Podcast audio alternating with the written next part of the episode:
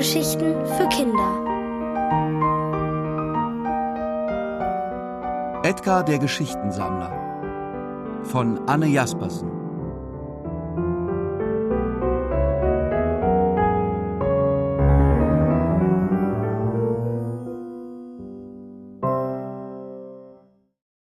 Eine Geschichte aus der Tüte wenn Ella aus ihrem Zimmerfenster schaute, konnte sie auf der anderen Seite der kleinen Gasse die Apotheke von Edgar Edgarson sehen.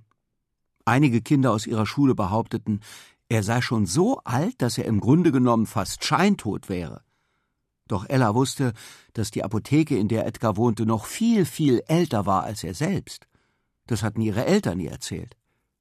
Sie hatte nämlich bereits seinen Vater gehört und davor seinem Großvater und davor dem Vater seines Großvaters und immer so weiter. Die Edgarsons waren also eine richtige Apothekerfamilie. Außerdem wusste Ella, dass Edgar alles andere als scheintot war. Sie hatte sich vor einiger Zeit mit ihm angefreundet, nachdem Edgar ihr einen Becher mit warmer weißer Trinkschokolade in die Hand gedrückt hatte.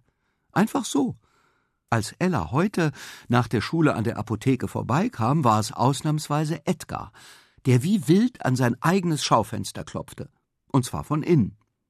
Sie machte ein fragendes Gesicht und zeigte zur Tür. Edgar nickte heftig und ließ sie kurze Zeit später hinein. Setz dich, sagte er und zeigte auf die beiden Stühle, die an dem kleinen runden Tisch im Schaufenster standen. An diesem Ort saßen sie immer, wenn eine Runde Schokoplaudern anstand. Es ist etwas absolut Eigenartiges passiert. Als du gestern bei mir warst und mir die Geschichte vom Feueralarm an eurer Schule erzählt hast, da lag doch diese Brötchentüte auf dem Tisch. Er zeigte auf die geschlossene Tüte, die sich immer noch auf dem Tisch befand. Ja, genau, und ich durfte mir ein Laugenbrötchen rausnehmen, ergänzte Ella erwartungsvoll. Richtig, doch jetzt kommt's. Deine Geschichte ist in die Tüte gekrochen. Edgar flüsterte so leise, dass sie ihn beinahe nicht verstanden hätte. Sie grinste und prustete los. Oh, veräppeln kann ich mich auch selbst. Kein Quatsch, ehrlich. Soll ich's dir beweisen? Auf einmal spürte Ella ihr Herz schneller klopfen. Sie fühlte sich verunsichert, ja fast ein wenig ängstlich. Sie starrte auf die Tüte und nickte. Edgars schweißnasse Stirn verriet ihr, dass er möglicherweise an seinem Verstand zweifelte und jetzt, wo sie sozusagen als Zeugin vor Ort war, für ihn die Stunde der Wahrheit geschlagen hatte. Das machte die Sache natürlich kein bisschen leichter. Mit zittrigen Händen faltete Edgar die Tüte vorsichtig auseinander. Es raschelte und knisterte, und plötzlich ertönte Ellas Stimme, obwohl sie nicht einen Augenblick lang den Mund aufgemacht hatte. Heute gab's einen Feueralarm in der Schule, fing die Ella-Tüte an zu sprechen, doch Edgar griff sofort nach der Öffnung und hielt sie zu. Ella hatte unwillkürlich das Gefühl, als hätte er ihr frecherweise seine Hand auf den Mund gelegt.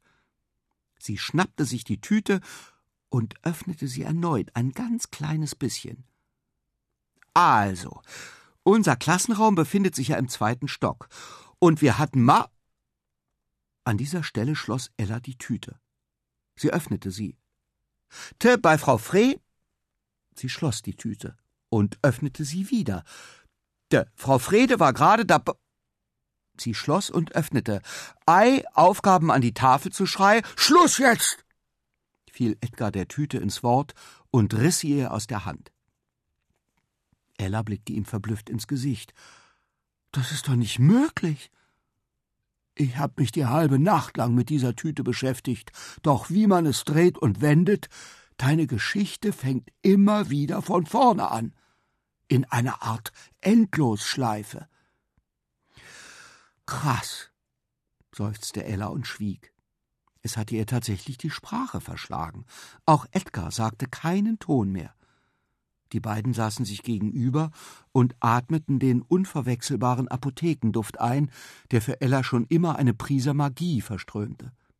Sie überlegte, vielleicht bist du in Wahrheit ein Geschichtensammler, und all die Schubladen hier wollen nur aufgefüllt werden, und zwar nicht mit Salben und Fläschchen und Medikamenten, sondern mit Geschichten.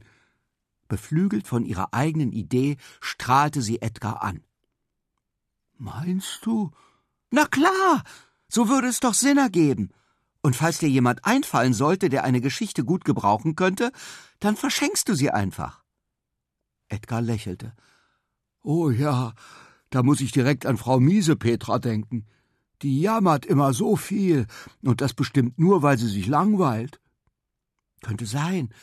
Was meinst du, mag Frau Miesepetra Tiere? Auf jeden Fall hat sie einen kleinen Hund. Perfekt, da hätte ich was für Sie. Wenn du eine zweite Papiertüte organisieren kannst? Sicher. Edgar verschwand hinter dem alten Verkaufstresen und kam mit einer Papiertüte in der Hand zurück. Er faltete sie auseinander, pustete einmal hinein und legte die aufgeblähte Tüte geöffnet auf den Tisch. Erwartungsvoll sah er Ella an. Also, begann sie und lächelte. In ihrem Bauch kribbelte es vor Aufregung. Sie wollte unbedingt wissen, ob auch die zweite Geschichte in eine Tüte kriechen würde. Als ich neulich mit Johanna und Max auf dem Schulhof rumstand, fing Johanna plötzlich an zu kreischen, wie aus dem Nichts. Ich verdrehte schon die Augen, weil sie echt überall irgendwelche Mäuse und Ratten vermutet. Das ist wirklich nicht mehr normal. Jedenfalls kreischte Johanna kurz darauf ein zweites und sogar ein drittes Mal, bis ich schrie, was ist denn los? Und sie auf einen Busch zeigte. Ich und Max starrten auf den Busch und dachten schon, oh, so ein Quatsch, da bemerkte ich plötzlich, dass sich die Laubblätter vor dem Busch bewegten. Ich schlich mich vorsichtig heran, und auf einmal guckte eine kleine schwarze Schnauze unter dem Laub hervor. Ein Igel, rief ich begeistert, doch der Igel sah dünn und ganz schön schlapp aus. Zum Glück hatten wir in der Schule gerade das Igelkomitee zu Besuch gehabt, deshalb wussten wir genau, was zu tun war. Ich hob den Igel vorsichtig mit meiner Mütze unter seinem Bauch hoch, und Max besorgte aus dem Kunstraum einen Pappkarton. Wir legten den Karton mit Zeitungspapier aus, stellten dem Igel einen Blumentopfuntersetzer mit Wasser hinein, und Johanna besorgte Banane und Haferflocken. Unsere Lehrerin rief natürlich sofort beim Igelkomitee an, und am Nachmittag konnten wir den Igel dorthin bringen. Zum Glück hatten wir alles richtig gemacht. Ella strahlte. Tolle Geschichte. Die wird Frau Miesepetra bestimmt gefallen, lächelte Edgar. Er schloss die Tüte und überreichte sie Ella. Die hielt die Luft an. Zitternd öffnete sie die Tüte und konnte es kaum fassen. Die Ella-Tüte wiederholte tatsächlich ihre Geschichte. Also. Krass.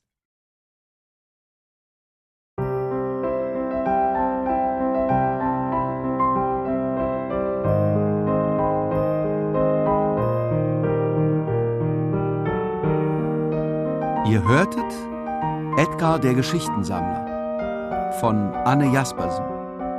Gelesen von Ulrich Mattes. Ohrenbär. Hörgeschichten für Kinder. In Radio und Podcast.